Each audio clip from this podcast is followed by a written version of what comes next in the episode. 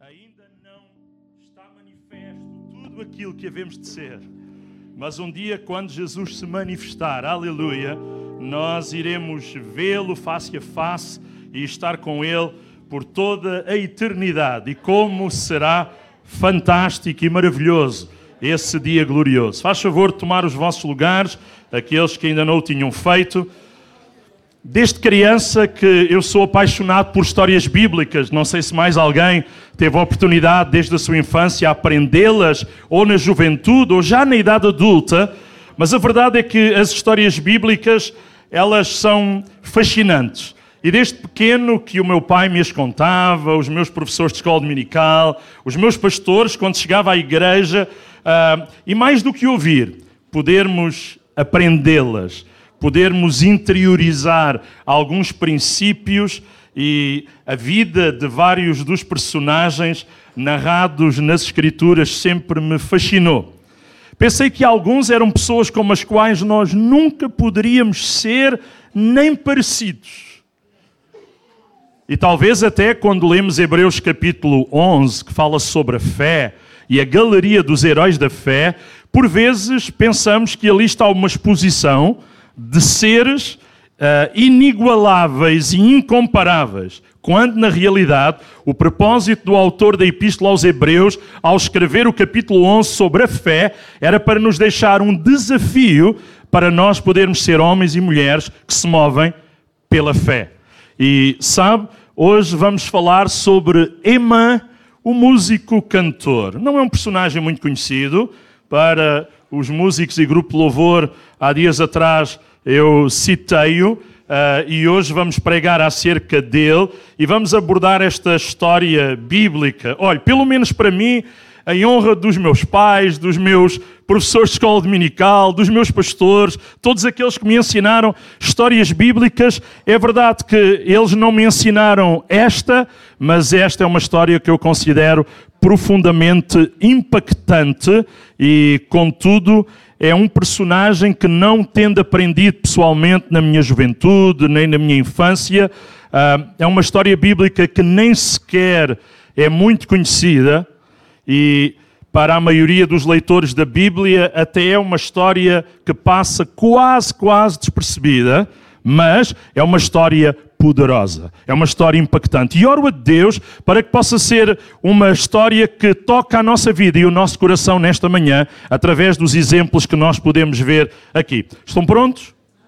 Já tem uma Bíblia junto de si, ou o seu smartphone ou tablet, para podermos ler o texto bíblico. Acho que você vai gostar desta história bíblica e vai tomar alguns apontamentos escritos aqui na mente, ou no telefone, ou até no papel, quem sabe, e vamos dar atenção à nossa história. Saúde também todos aqueles que nos estão a ver pela internet. Descobri esta semana que há pessoas que nos assistem até no Reino Unido, por isso marco um abraço para essa gente que está aí em rugby. Deus vos abençoe.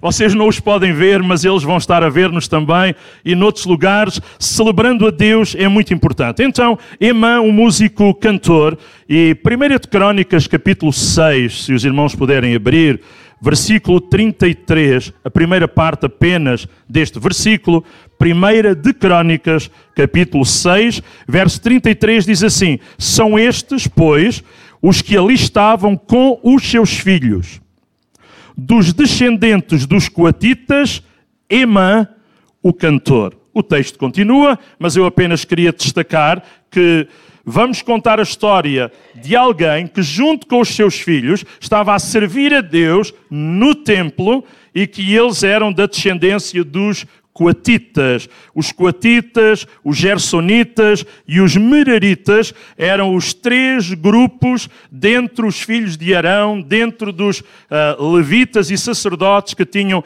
a responsabilidade com as coisas mais importantes, mais sagradas das coisas, da casa de Deus, e os coatitas eram os que geriam aquilo que era mais sagrado, desde o tabernáculo e por aí fora. Então, alguém que estava habituado a estar na casa de Deus, alguém que sabia que era louvar a Deus e celebrar a Deus, e a Bíblia diz: Emã, o músico cantor.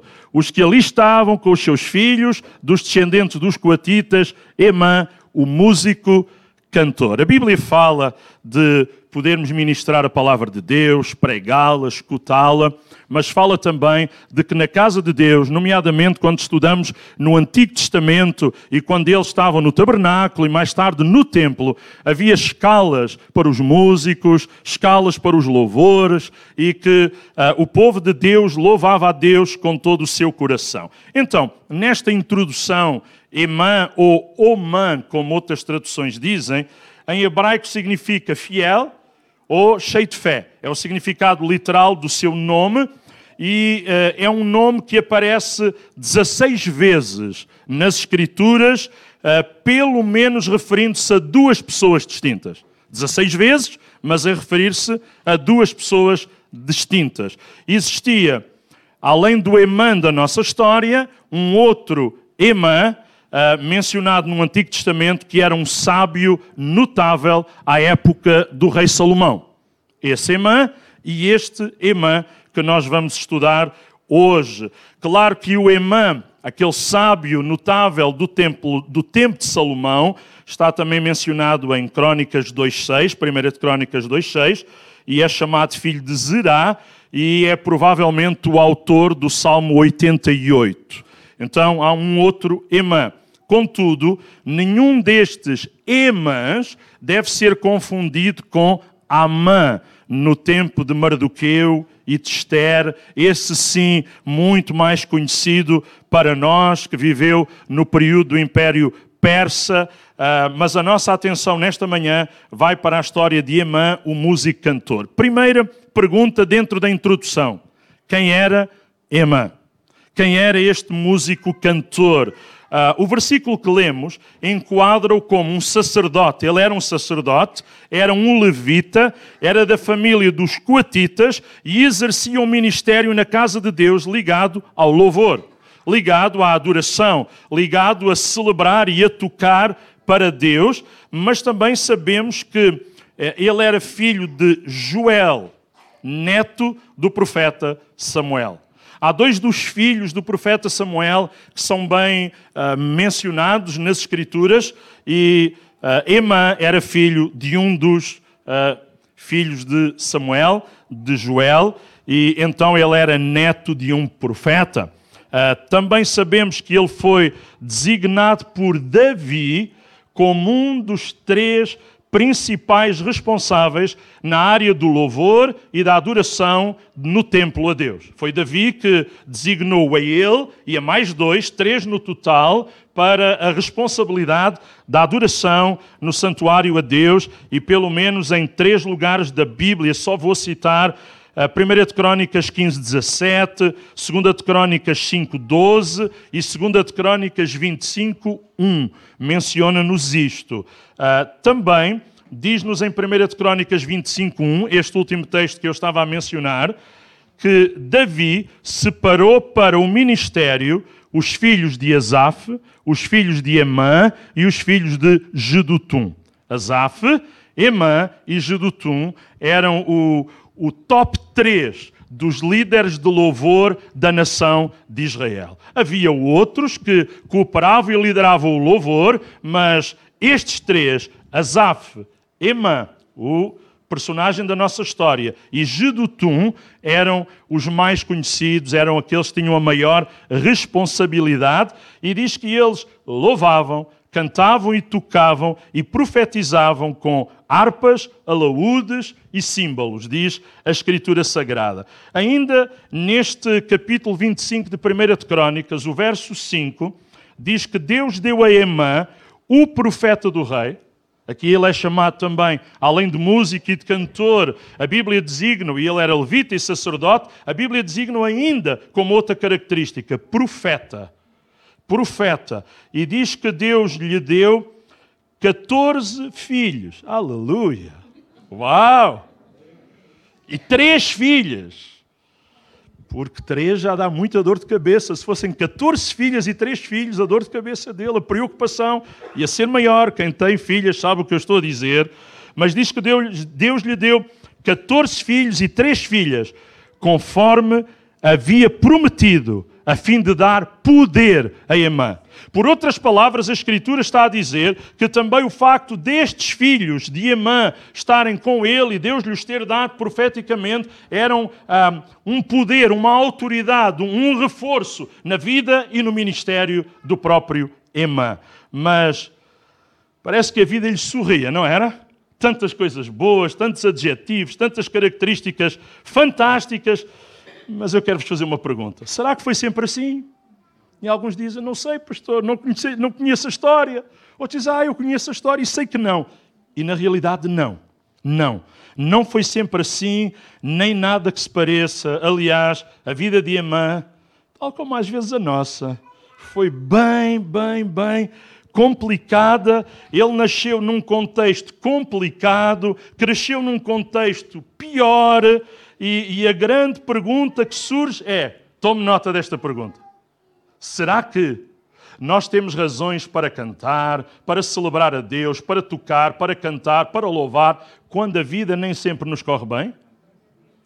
Será que ainda temos razões para louvar a Deus, mesmo no meio de circunstâncias que são de adversidade e de complexidade, quando nem tudo corre favoravelmente? Pergunto eu ainda: será que faz sentido, no meio dos problemas e complicações da vida, louvar a Deus? Bom, nós conhecemos pelo menos a história de Jó. E lembramos que um momento, num momento difícil da sua vida, a indagação da sua mulher foi: Achas que vale a pena? Eu acho que não, disse a mulher a ele. Eu acho que o melhor que temos a fazer é amaldiçoar a Deus e morrer. Porque viver com problemas não faz sentido. E há crentes que ainda pensam desta maneira. A mulher deste homem tipifica alguns crentes que pensam que só vale a pena e só devemos louvar e celebrar a Deus quando tudo está a correr bem. Mas às vezes é no meio de momentos difíceis, quando temos a coragem de, de, lhe dar sacrifício de louvor, que Deus opera a libertação, que Deus opera a vitória, que Deus manifesta os seus milagres, mas é uma escolha que nós temos que fazer, é uma atitude que nós temos que ter no meio da dificuldade, das incertezas, de situações que nós não podemos controlar, ainda escolhermos louvar a Deus. E Jó escolheu louvar a Deus e sabemos o que Deus lhe fez e como Deus ainda o abençoou. Deixo só mais uma pergunta para nós irmos refletindo enquanto vamos ver a sua história. e a expressão bíblica que diz em tudo dai graças, acham que faz sentido? A nossa história agora. Um dia servíamos a Deus em Abrantes, a cidade onde nasceram as nossas filhas e uma cidade bonita, onde servimos a Deus, e íamos para um lugar chamado Pereira. Era um lugar que nos fazia atravessar por dentro do campo militar de Santa Margarida, que eu conhecia bem. Fui militar ali, na cavalaria, e tínhamos que passar lá por dentro, atravessar, porque era mais perto, a volta era menor, atravessava ali e chegávamos finalmente a esta terrinha, Pereira, numa casa particular, e ali fazíamos culto, íamos no nosso carro um carro que eu amei ter, sonhámos ter. Era um Rover 213 vermelho. Aleluia, bonito.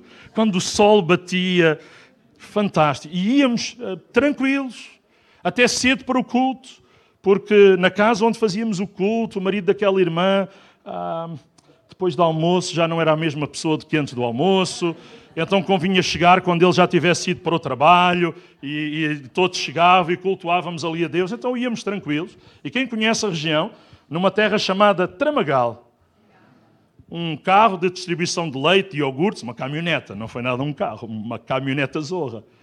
Diz que lhe faltaram os travões, vinha da esquerda, vinha de um stop, não parou, acertou na frente do nosso carro, fez ali assim uns coisas, o motor caiu no chão, Ficou. Acertou na, na, parede assim de um café, passou por cima de umas motas, de umas bicicletas, o café ficou-se a ver uh, lá dentro. E eu, quando acordo, porque o meu banco também se partiu daquele impacto todo, e quando acordo e olho para o lado, o banco da minha mulher e a minha mulher ainda estava ali, desmaiada por uns segundos. Sabe a primeira coisa que me veio ao coração? Em tudo, dai graças. Eu disse, Senhor, não é justo não é justo. Nós vinhamos a entoar um cântico. em teus braços de amor, só em teus braços de amor que me seguram, me fazem aquietar. Então, como é que alguém vem a cantar sobre isto? Sobre os braços de amor do Senhor e de repente acontece isto. E, e quando ah, em tudo dai graças, e nós dizemos, mas vou dar graças porquê? Você nunca pensou? Dou graças porquê? Mas quando temos coragem de fazer isso e dizer, Senhor, obrigado, olha, mesmo pelo que eu não consigo ainda apreender, mesmo pelo que eu não consigo ainda ver e ter consciência, mas olha, obrigado, obrigado por tudo. Às vezes ainda ficamos com sequelas, às vezes ainda há situações para nos lembrarmos, mas uma coisa que temos que lembrar é da fidelidade do Senhor. Mais uns segundos, e claro, não estávamos aqui em vez de acertar na parte da frente do carro. Se ele acertasse no meio do carro, naturalmente que já há muito estávamos lá com todos aqueles que já partiram para a eternidade. Mas dar graças no meio de circunstâncias difíceis não é fácil, mas é um desafio que Deus traz à nossa vida. E de mantermos a postura, de mantermos a atitude, de não desistirmos. Irmãos, a resposta é sim, sim, em tudo, em todo o tempo. Nós devemos dar graças a Deus e vamos aprender alguns uh, princípios rapidamente com a vida deste personagem quase desconhecido. Primeira coisa, Emã, o menino. As influências negativas que ele herdou. Nós não podemos escolher a família onde nascemos. Algum de vocês pôde? Não. Não escolhemos, não é possível fazer isso. Ah, que tipo de influências é que lhe foram legadas? Más influências. Ele vinha da linhagem de Israel, da tribo de Levi, já vimos isso, mas, mas, ele era descendente de Coré, ou de Corá, como diz outra tradução, da família dos coatitas, e eles eram responsáveis, outra vez, e agora só especificamente, pela arca da aliança, pela mesa dos pães da proposição, pelo candelabro de ouro, pelos altares do sacrifício e do incenso, pelos utensílios do santuário. Pronto, em resumo, eles cuidavam das coisas mais santas que havia lá no tabernáculo. Todos os coatitas, entre os 30 e os 50 anos de idade, tinham a responsabilidade pelas coisas santíssimas de toda a congregação. Diz Números, capítulo 3, desde o 27 ao 31. Mas, em Números, capítulo 16, 40 versículos, lembram-nos de uma rebelião instigada pela família, pelos ascendentes de Emã, pelos uh, amigos Coré, ou Corá, Dan, ou Datã e Abirão. E deu origem a um dos períodos mais negros da história de Israel. Uma divisão dentro da liderança. Uma divisão dentro daqueles que ah, estavam ligados às coisas mais santas da casa de Deus. Não devia de acontecer. Não é o desejo de Deus. Mas, claro, Deus respeita as coisas, as escolhas que cada um faz e o livre-arbítrio com que nos criou. Aqueles que escolhem mal hão de uh, receber as consequências das suas escolhas. E aqueles que escolhem bem, naturalmente, a bênção de Deus pelas suas escolhas certas. Diz a Escritura que estes três homens, Coré, Datã e Abirão, perverteram o coração dos outros, uh, arranjaram um grupinho para fazer uma divisão e, movidos por inveja, começaram a murmurar contra Moisés e contra Arão, afrontaram a liderança de Moisés e de Arão e arranjaram um grupo de 250 pessoas que se dividiram. Eu não sei se eles queriam fazer um tabernáculo agora só para eles, à maneira deles. Penso que isso não era possível, claro. Mas a Bíblia diz que Deus castigou-os severamente, afirmando mesmo Deus, uma afirmação muito, muito forte. Deus disse que eles pecaram contra a própria vida. E por isso Deus tirou-lhe. Deus disse: eles pecaram contra a própria vida. Em Números, os irmãos irão escutar, eu vou citar, 16, 31 a 33 diz: A terra debaixo deles se abriu, abriu a sua boca e os estragou com as suas famílias inteiras, como também a todos os homens que pertenciam a eles e todos os seus bens. Eles e todos os que lhe pertenciam desceram vivos ao abismo, e a terra os cobriu, e pereceram no meio da congregação. Parecem palavras muito fortes, não é? Como é que um Deus de amor ah, faz uma coisa destas? Um Deus de amor, mas um Deus de justiça também. Um Deus que dá oportunidades, mas pessoas que não aproveitam, não querem aproveitar as oportunidades que Deus dá e fazem escolhas contra Deus e contra a sua própria vida, como diz a Escritura. A Bíblia ainda vai mais longe, e este é um pormenor que até há algum tempo atrás eu não tinha percebido. E quando percebi, disse: Uau! Diz a Escritura que os incensários deles, eles tinham um objeto chamado incensário Diz a Escritura que os incensários deles foram convertidos em, em placas, em lâminas, em placas, para cobertura do, do altar, para memorial dos filhos de Israel, para que não sejam como Coré e o seu grupo.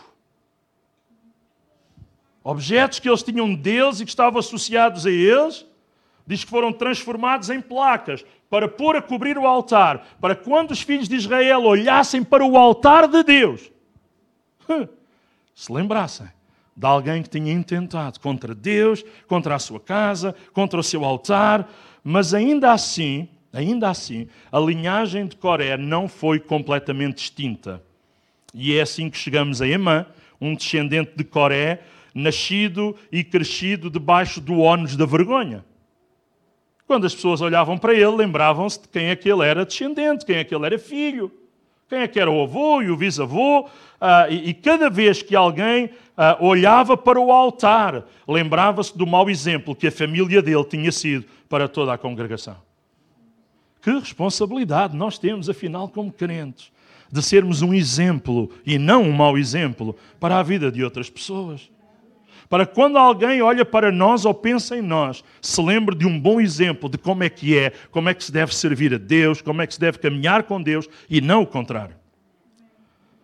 No tempo do rei Josafá, já em 2 Crónicas, capítulo 20, a Escritura fala outra vez dos coatitas e da sua responsabilidade com o louvor do Senhor. E agora uma outra nova responsabilidade. Não apenas louvar a Deus no santuário, na casa de Deus, no culto ao Senhor, mas também para a guerra. Uau! Mas para a guerra não se levam instrumentos musicais. Vamos lutar com teclados e violas baixo, guitarras acústicas ou elétricas. Não se levam esses instrumentos para a guerra, levam-se espadas, escudos, etc. Mas no tempo do rei Josafá, diz que lá estavam os coatitas com a responsabilidade de louvar ao Senhor, de ir à frente do exército, e eles cantavam: Rendei graças ao Senhor, porque a sua misericórdia dura para sempre. Rendei graças ao Senhor, porque a sua misericórdia dura para sempre. Rendei graças ao Senhor, porque a sua misericórdia, ou a sua benignidade dura para sempre. E enquanto eles cantavam, diz o texto bíblico que o Senhor pôs emboscada sobre os inimigos de Judá e Judá foi vitorioso através do louvor, através desta atitude que Deus dirigiu. Bom, ainda sobre esta introdução de Emão menino, o pai dele, dissemos que foi Joel, filho de Samuel. Tendo envelhecido Samuel, constituiu os seus filhos por juízes sobre Israel. O primogênito chamava-se Joel, o segundo Abias, e foram juízes em Berseba. Porém, os seus filhos não andaram nos caminhos dele. Vou dizer outra vez. Porém, os seus filhos não andaram nos caminhos dele. Antes se inclinaram à avareza e aceitaram subornos e perverteram o direito. As pessoas chegavam a eles para que eles pudessem ajudá-los na mediação de algum conflito entre ah, duas pessoas da nação de Israel e eles iam decidir, sabem a favor de quem? De quem lhes desse um melhor suborno. Isso não devia acontecer. Não deveria ser possível. Emã cresce a saber que o seu pai fazia isto.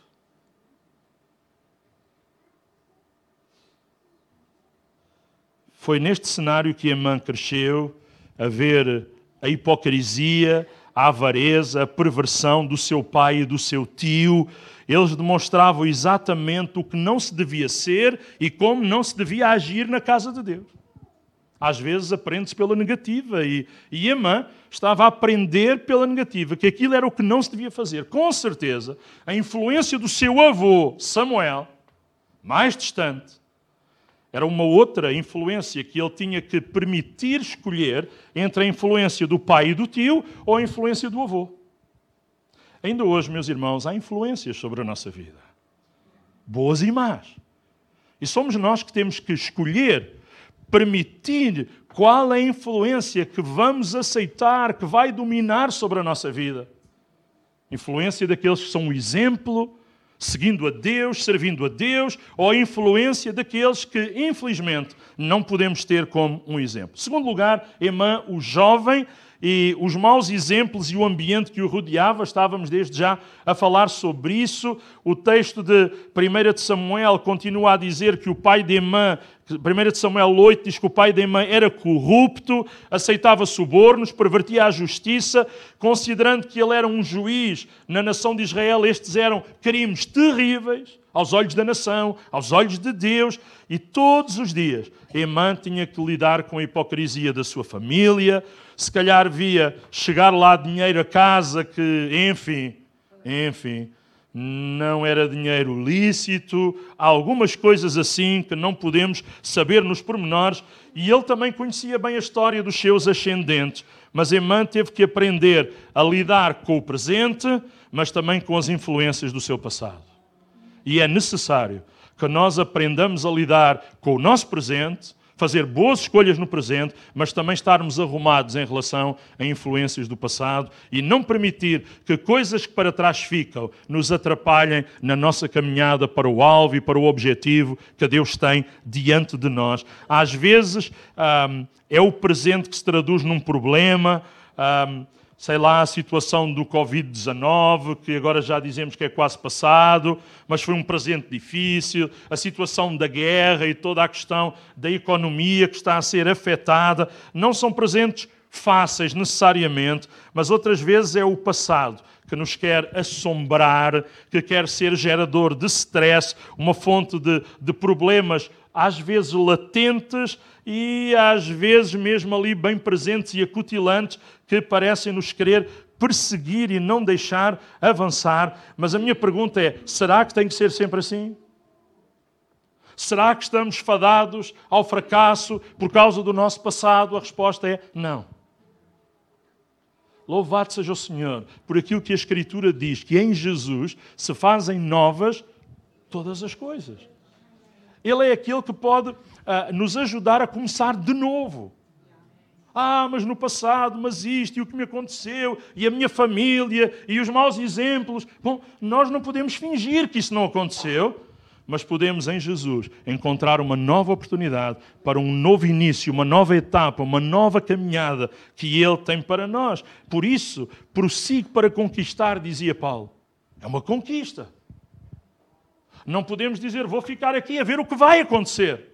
Nós precisamos agir, precisamos fazer escolhas. Por isso, Paulo diz: prossigo para conquistar. E ele vai dizendo-me uma coisa faço. Ele não fazia só uma coisa, ele fazia tantas coisas na vida, nomeadamente pregar o Evangelho. Era uma coisa fantástica que Paulo fazia. Mas quando ele agora diz uma coisa faço, ele estava a dizer: de todas as coisas que eu faço, esta é uma que eu tenho que ter como primária na minha vida. Esquecendo-me das coisas que ficam para trás e avançando para as que estão adiante de mim. Esquecendo-me, avançando. Se eu não me esquecer dessas coisas, eu não vou avançar. Se eu quero avançar, eu tenho que me esquecer de algumas coisas. Eu não estou a dizer que perdoar é amnésia. Ah, perdoar é esquecer. Não. Perdoar não é esquecer. Perdoar não é amnésia. Perdoar é uma escolha. É uma escolha que fazemos e quando a lembrança vem, nós escolhemos não alimentar aquela lembrança.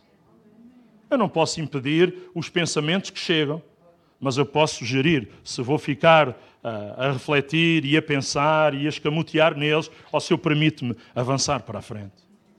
É uma escolha minha. Às vezes não é fácil. Estamos a falar de coisas que muitos de nós sabemos que às vezes têm que ver com a situação de perdoar e de avançar e seguir adiante. E enquanto não decidirmos perdoar a quem nos ofendeu, nós não conseguimos avançar para diante. Ficamos presos a essa falta de perdão. E a Bíblia diz que até os nossos inimigos prossigo para o alvo. E depois Paulo diz assim: todos os que são maduros tenhamos este modo de pensar. Significa quem não pensa assim ainda não atingiu esta maturidade espiritual. Mas quem já atingiu esta maturidade espiritual pensa desta maneira: que Deus é Deus de novas oportunidades, que às vezes as influências do passado são muito fortes, são esmagadoras, mas elas não têm que ser determinantes para o nosso presente nem para o nosso futuro. Precisamos de pessoas que nos ajudam, precisamos de, como igreja, estar juntos, ajudar-nos uns aos outros, orar-nos uns pelos outros, caminhar juntos, fazer escolhas pessoais e individuais. É verdade mas Deus quer nos ajudar. Olha, uma coisa que é importante dizer é que as influências hereditárias, deixe-me pôr aqui a expressão agora, que nós recebemos dos nossos pais ou da nossa família, não têm que ser necessariamente sucessórias, não têm que ser transmissíveis nem condicionantes. E se sim, nós temos que fazer um repúdio a esta herança e avançar para uma nova herança que o Senhor tem para nós. É verdade, outra vez tenho que dizê-lo, não escolhemos a família onde nascemos, onde crescemos, mas nós podemos escolher o nosso próprio caminho. Foi isso que Emã fez. Ele não pôde escolher a família, ele não pôde escolher pelos seus pais, eram os pais que tinham que escolher por eles, mas ele pôde escolher por si. E mesmo em jovem, nós percebemos que ele começou a fazer escolhas. Irmão, a Bíblia diz que há caminhos de vida, mas também há caminhos de destruição e de maldição. E há caminho, diz a Escritura, que ao homem, que ao ser humano, parece direito, mas o seu fim é morte. Por isso a Bíblia diz sobre tudo o que se deve guardar, guarda o teu coração Guarda os teus pensamentos. Tem cuidado da maneira como tu os alimentas e, tu, e os processas, porque isso vai determinar as tuas escolhas e tudo sobre a tua vida. Guarda o teu coração, porque dele procedem as saídas da vida. Tudo aquilo que tu vais obter na vida vai depender de escolhas que são feitas e a maneira como lidamos com coisas que não podemos escolher e que chegam até nós. Então, esta é uma mensagem sobre escolhas, sobre propósito e sobre atitude. Como são as nossas escolhas? Qual é o nosso propósito? Como é que é a nossa atitude? E temos que avançar para a conclusão. Terceiro lugar, Emã, o homem. Uma criança, um jovem e agora um homem. As escolhas que ele fez e os resultados que ele alcançou. Ah, como como é que, apesar de uma herança tão negativa, Emã se tornou um cantor e um músico com um genuíno coração de adorador. Nós podemos cantar e tocar de muita maneira. Podemos teatralizar, ou podemos ser genuínos naquilo que estamos a fazer. O tempo vai demonstrar aquela que era a nossa atitude. E, e, se tínhamos uma atitude boa, precisamos conservar essa atitude até o fim, com a ajuda de Deus. Significa que às vezes pode ser difícil a caminhada, mas precisamos de persistência, de determinação. É possível. Sabe porque é que eu sei que é possível? Antes de nós, houve outros que mostraram que é possível. E nós estamos aqui para mostrar a outras gerações que é possível ser fiel ao Senhor e ter a sua ajuda e a sua bênção. Como é que foi possível transformar um deserto espiritual num manancial, num homem que tinha um coração de adorador e que alguém reparou nele e dizia: é gente assim que nós precisamos ter aqui na equipa. Mais tarde, é gente assim que precisamos ter a liderar a equipa. Não se começa logo a liderar, naturalmente, e, e, quem não é bom a trabalhar numa equipa, uh, naturalmente nunca poderá liderar. É importante uh, aprender a servir, a fazer parte e também depois, se Deus tiver esse plano, a poder liderar. Ele não era um resignado, há crentes que às vezes são. Ele não era um revoltado, há crentes que às vezes tornam. E ele nem tão pouco era um hipócrita mesmo ele tinha um coração mesmo genuíno e de adorador e de alguém que celebrava a Deus. O pai deu-lhe um bom exemplo de como é que se devia agir na casa de Deus? Não, não. Mas ele deixou para os seus filhos um bom exemplo de como é que era adorar a Deus? Sim. Sabe o que isto significa? Eu posso inverter uma espiral descendente na qual alguém me empurrou para ela, Mas com a ajuda de Deus, eu posso inverter essa espiral descendente e voltarmos a ter uma situação em que o nome de Deus é glorificado, a minha vida é abençoada, sou um instrumento nas mãos de Deus. Vejamos no que é que ele se tornou. Diz em 1 de Crónicas, e só citações, 16, 41, que ele fazia parte dos que trouxeram a arca da aliança para Jerusalém, debaixo do comando do rei Davi. E diz assim: E com eles, Emã, Gedutum e os demais escolhidos que tinham sido nominalmente designados para darem graças ao Senhor, porque a sua benignidade dura para sempre. Estavam Emã e Gedutum, encarregues das trombetas, dos símbolos, para os que haviam de tocar e de todos os restantes instrumentos de música de Deus. Cá está ele a liderar, juntamente com Gedutum. E quando Salomão transitou a arca da cidade de Davi para o novo templo que agora foi construído, porque no tempo de Davi não havia ainda templo, ele quis construí-lo, mas Deus disse: Não, Davi, as tuas mãos estão cheias de sangue. Tu és um rapaz que foi um grande guerreiro, ah, alguém vai construir, e Salomão, teu filho, e é verdade que Davi não construiu o templo, ele nunca entrou no templo, sempre entrou no tabernáculo, mas ele fala da casa de Deus, e o sonho dele era a casa de Deus, a casa de Deus e ele preparou tudo. Olha, diz que quando Salomão levou a arca da cidade de Davi para o novo templo, Emã estava lá. Diz assim: E quando todos os levitas que eram cantores, isto é, Asaf, Emã e Judutum, e Judutum, e os filhos e os irmãos deles, vestidos de linho, estavam em pé para o oriente do altar, com símbolos, alaúdes e harpas, e com eles até 120 sacerdotes. Aleluia! Que tocavam as trombetas e quando em uníssono, a um tempo, tocavam as trombetas e cantavam para se fazerem ouvir, para louvarem o Senhor e render-lhe graças, e quando levantaram eles a voz para louvarem Jeová, porque Ele é bom, porque a sua benignidade dura para sempre, então sucedeu que a casa do Senhor, a casa do Senhor, se encheu com uma nuvem de maneira que os sacerdotes não podiam estar ali em pé para ministrar por causa da nuvem, porque a glória do Senhor encheu a casa de Deus. Homens ungidos, homens que recebiam e que, na medida que estavam a servir, toda a congregação sentia e era influenciada. Irmã, não era só um líder da música, do louvor, mas a Bíblia diz que ele era membro da corte. Não era normal para um levita fazer isto.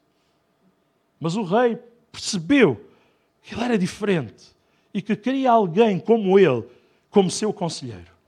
Então diz que ele era também membro da corte e conselheiro do rei.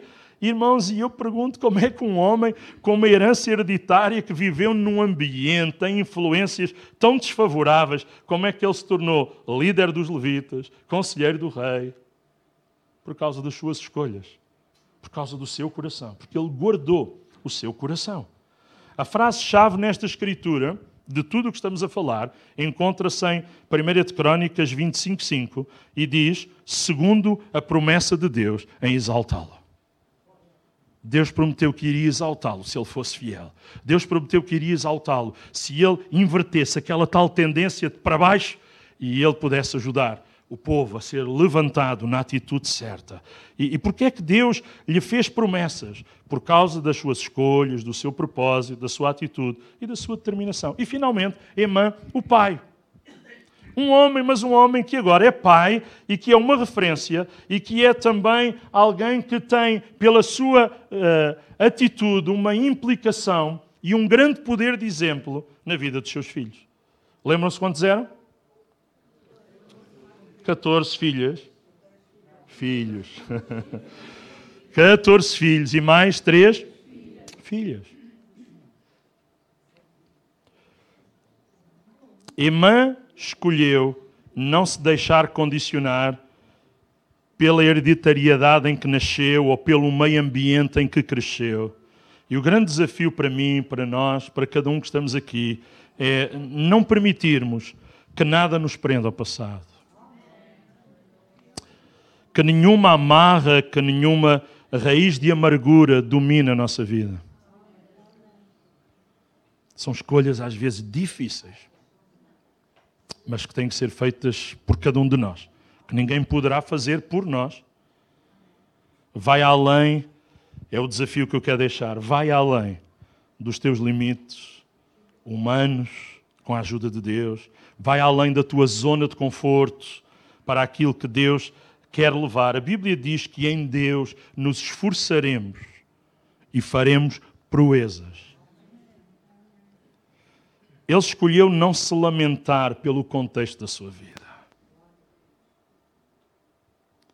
Escolheu não continuar aquela atitude que vinha negativa, neto de Samuel.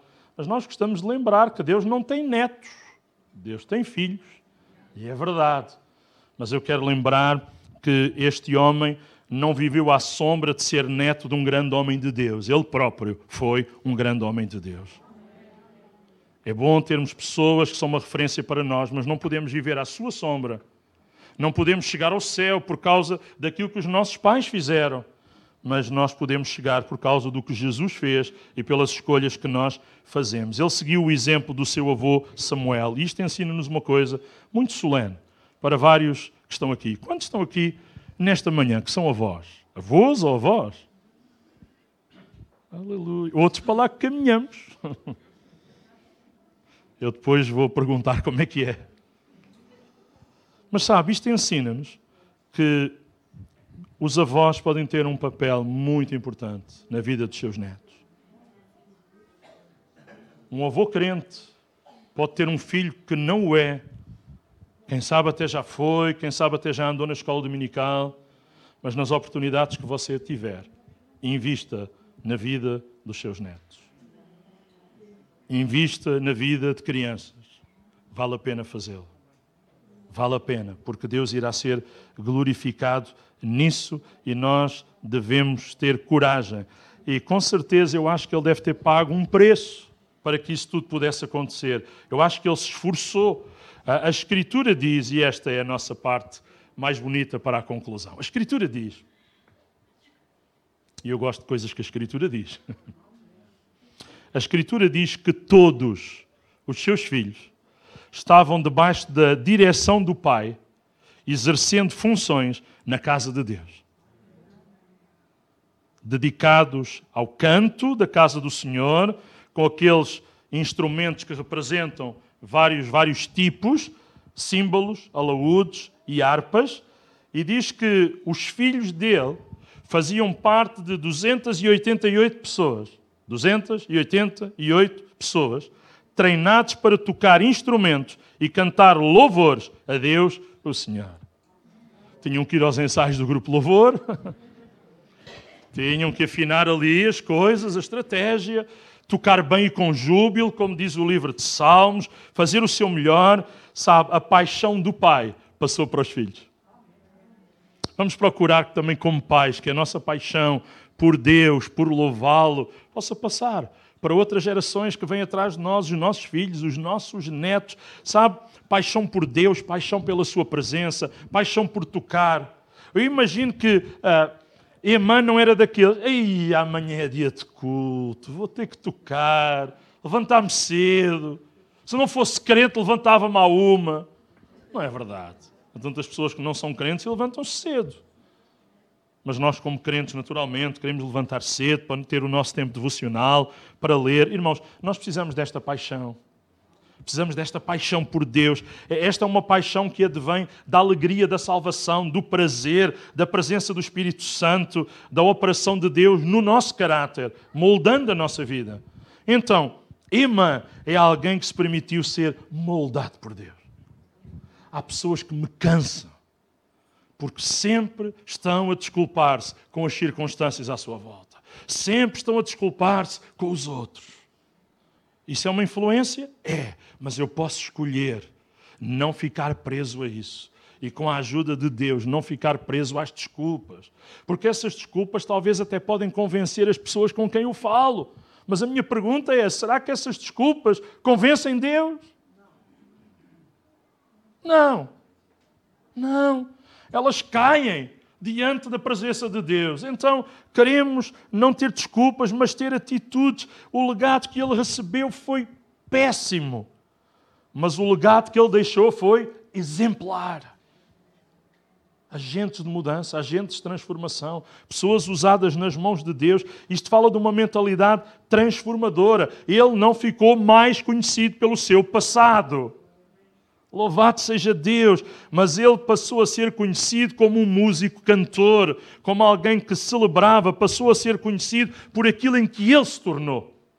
E eu quero que Deus nos ajude a ficarmos conhecidos por seguidores de Jesus o mundo saberá que nós somos dele, que o amamos pela maneira como nos amamos também uns aos outros e vivemos a vida cristã. E a nossa conclusão é esta: nós temos que escolher qual o exemplo que nós queremos seguir. Há várias pessoas que podem ser um bom ou um mau exemplo. Onde vamos pôr os nossos olhos? Para quem vamos olhar? É mais fácil se você puser os seus olhos naqueles que têm falhado, naqueles que dizem que não é possível, porque isso vai desculpar todos os nossos erros. O problema é às vezes que Deus fala conosco e diz: afinal, com quem é que tu te queres comparar? Com aqueles que ainda estão pior que tu? Ou com o meu plano, a minha palavra? Uma vez emprestei o meu carro a um dos meus pastores. O carro dele foi para a oficina, tinha assim um, uma avaria complicada. Emprestei o meu carro, com o depósito cheio. Quando ele me devolveu o carro, chamou-me ao escritório. Eu pensei, o pastor vai-me agradecer. Uma ajuda. E ele disse, Paulo, abri o porta-luvas do teu carro. Eu já comecei a pensar, eu emprestei o carro, não foi o porta-luvas. E descobri lá umas cassetes, na altura era o que havia, dos Pink Floyd, dos Dire Straits. Não, não, não, não havia música crente, era só guitarradas. Eu fiquei a pensar, pastor, só pensei, pastor, se você soubesse os outros jovens, se você soubesse o que é que a outra malta ouve. Mas sabe, o que Deus tocou no meu coração foi com quem é que nos vamos comparar? Com quem nós achamos que ainda está pior que nós? Que ouve música ainda pior, que faz coisas ainda piores, porque assim vamos achar que até estamos bem. Mais ou menos. Mas o grande desafio de Deus é nos compararmos com aquilo que Ele nos pede. E às vezes o que Ele nos pede, humanamente, não é tão fácil, mas Ele quer nos dar ajuda se a nossa vontade se unir à vontade dEle. E Ele vai nos dar vitória e vai nos ajudar. Por isso, irmãos, queremos ser influenciadores. Os irmãos não querem? Mas não é pela negativa, pela positiva. Pessoas que podem inspirar, que podem ser um bom exemplo. Eu sei que a graça de Deus supera, a graça de Deus é maior do que a herança sociológica, do que o meio ambiente que nos rodeia. Durante alguns anos já estive ligado a Café Convívio, a ajudar gente e famílias de toxicodependentes e toxicodependentes. Eu lembro de um pai que um dia disse: Ah, vou mandar o meu filho lá para o norte, a ver se ele sai do ambiente lá daquele bairro em Lisboa, um bairro aqui, uh, e, e noutro sítio a coisa vai correr bem. E ele lá o levou para o norte. Dei uns meses, sabe onde é que ele estava? Outra vez a pedir a nossa ajuda, porque só o mudar de ambiente não resolve. É preciso mudarmos alguma coisa cá dentro, não apenas as coisas à nossa volta, ou não apenas mudarmos de lugar. Porque quem tem problemas e não os resolve e só muda de lugar, os problemas vão com a pessoa deste para outro lugar. Por isso precisamos que Jesus nos ajude, que o Espírito Santo trabalhe em nós, para que situações com as quais lidamos, que às vezes verdadeiramente são, são difíceis, possam, só, possam ser ultrapassadas. Ah, Paulo tem a coragem de dizer em Filipenses: Uma só coisa me interessa esta é outra tradução do texto que eu li há bocadinho. Uma só coisa me interessa. Esquecendo das dificuldades do passado, avanço para o fim que está proposto diante de mim, prossigo para um alvo, tendo em vista uma recompensa a receber no céu por Jesus Cristo. As aflições deste tempo presente não são para comparar você pode dizer isto comigo? Não são para comparar com a glória que em nós há de ser revelada. se eu quero que Deus possa revelar esta glória sobre a minha vida, eu tenho que viver nesta atitude de, no meio das aflições do presente, lembrar que em todas estas coisas, porém, somos mais do que vencedores por aquele que nos amou não pela nossa inteligência, não pelo nosso número de anos de crente, não pela nossa experiência. Tudo isso será positivo se for somado em cima de uma continuidade de viver com Deus, de viver na sua dependência. Irmãos, a graça de Deus é maravilhosa. Se lembra-se daquele hino? A graça de Deus revelada em Cristo Jesus, meu Senhor. A graça de Deus mudou a vida de Martin Luther King. A graça de Deus mudou a vida de David Wilkerson. A graça de Deus mudou a vida de Nicky Cruz, de Billy Graham. Mudou a vida da mulher samaritana, de Saulo. A graça de Deus mudou a vida de muitos e de tantos que permitem que Deus trabalhe na sua vida. Irmãos, até assusta às vezes lembrar o que nós éramos. Não queremos voltar. Atrás não volte nunca mais. Cantámos isso ainda há dias. Não queremos voltar para trás, queremos seguir para diante. E grupo Louvor pode subir, faz favor. Ah, eu gostava de, ainda, antes de orar, deixar uma reflexão para nós ah, nesta tarde, nesta manhã. Ainda não é meio-dia, portanto, ainda nesta manhã. Como pais e avós, eu oro para que Deus nos ajude a sermos cristãos maduros. Maduros, alguém que deseja passar um legado, que deseja deixar uma marca, uma influência, uma herança positiva. Paulo fala para Timóteo, um seu filho na fé. Sabe o que é que Paulo diz? Ele diz-lhe: Dou graças a Deus, a quem desde os meus antepassados sirvo com uma consciência pura. E ele diz: E sem cessar me lembro de ti, de dia e de noite, lembrando-me das tuas lágrimas, estou ansioso por ver-te, para que eu transborde de alegria. Sabe o que ele diz agora? Pela recordação que guardo da tua fé sem fingimento. Será que alguém pode dizer isto sobre a nossa vida? Paulo está a falar da vida de um jovem, Timóteo, e está-lhe a dizer, ó oh, jovem Timóteo, eu guardo uma recordação da tua fé, que é uma fé sem fingimento. Primeiro habitou na tua avó Lloyd, depois na tua mãe Eunice e agora habita em ti. Passar para outras gerações uma atitude de fé, uma vida uh, fantástica com Deus. Não importa o legado que nos foi passado. A grande pergunta é qual é o legado que você deseja passar, que eu desejo passar para os filhos, para os netos, para a família, para os amigos, para os vizinhos. Qual é o legado? Na medida que no meio dos meus problemas e das minhas lutas eu sou fiel e eu sirvo a Deus, através de mim, Deus chega à vida dos outros. E quando através de mim Deus chega à vida dos outros, Deus está a tratar da minha vida quando às vezes eu nem tenho tempo para tratar de alguns assuntos que são meus por causa da vida dos outros. Mas Deus é justo, Deus é fiel. Queria vos convidar a ficarmos de pé enquanto com, com o grupo Louvor vamos ser conduzidos, vamos louvar a Deus. Amém. Vamos celebrá-lo ainda. Glória a Deus. Se desejares e se conheceres a letra desta música, poderás usá-la ou, ou, nas tuas próprias palavras, com os nossos olhos abertos ou fechados, não impondo nenhuma regra, mas assumindo que precisamos de um momento também para nós e Deus podermos falar. Para reagirmos a tudo aquilo que Deus, porventura, tem falado conosco eu acredito num Deus que fala usando letras de músicas que cantamos, textos que lemos, reflexões que fazemos, e Ele fala no geral. Mas é um momento em que Ele já o terá feito, mas é um momento por excelência em que Ele o fará. falar no íntimo, no individual, no particular de cada coração. Por isso, se assim desejares, fecha os teus olhos e tu e o Senhor e pergunta, Senhor, o que é que tudo isto tem que ver comigo?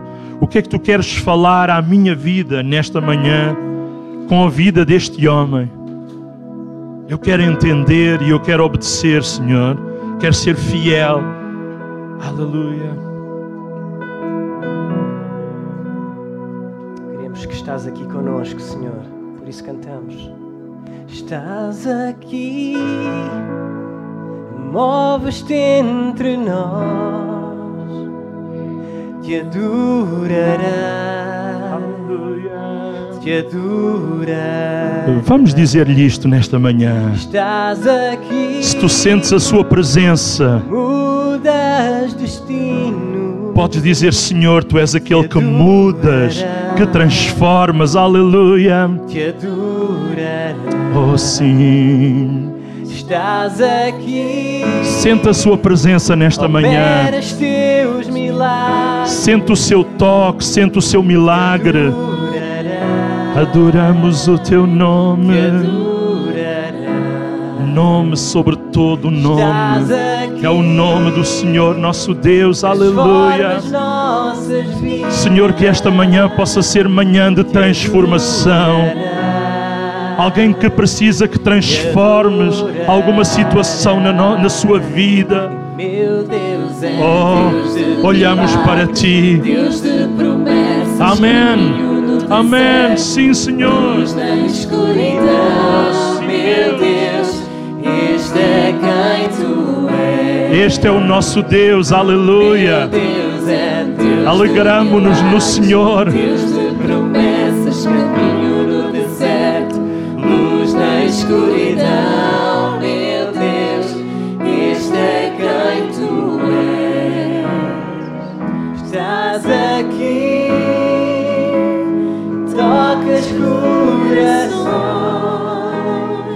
Obrigado, Senhor, porque tens tocado já o nosso coração.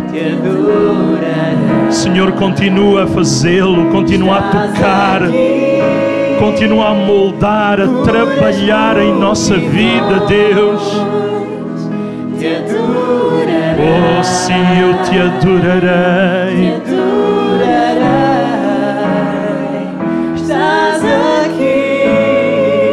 Irmão, Ele está aqui nesta manhã e o Espírito Santo também para trazer suprimento àquilo que tu necessitas. Cada um saberá, cada um conhece.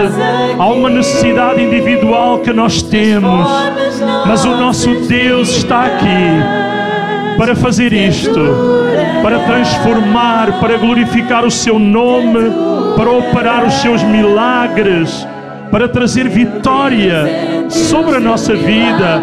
Canta isto nesta manhã, declara em fé que o nosso Deus é este que abre caminho, caminho no deserto, luz na escuridão, aleluia. Deus de promessas. Amém. Obrigado, Senhor. Obrigado, escuridão. Meu Deus, este é quem tu és. Deus é Deus de Meu milagres. Deus é Deus de milagres. Aleluia. Deus de promessas, caminho no deserto, luz na escuridão. Meu Deus, este é quem tu és. Meu Deus é Deus de milagres, Deus de promessas, caminho no deserto, na escuridão. Meu Deus, este é quem tu és. Este Aleluia.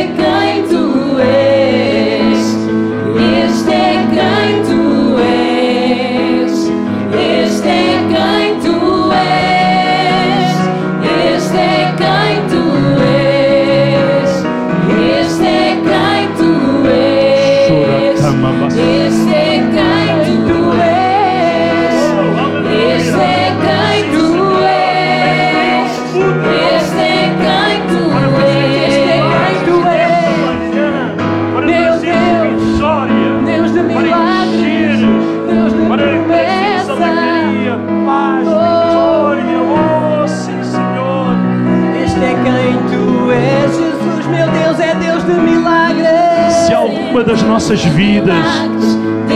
Se tu tens sentido a tua vida como um deserto, nesta manhã, nesta manhã, Deus quer trazer refrigério.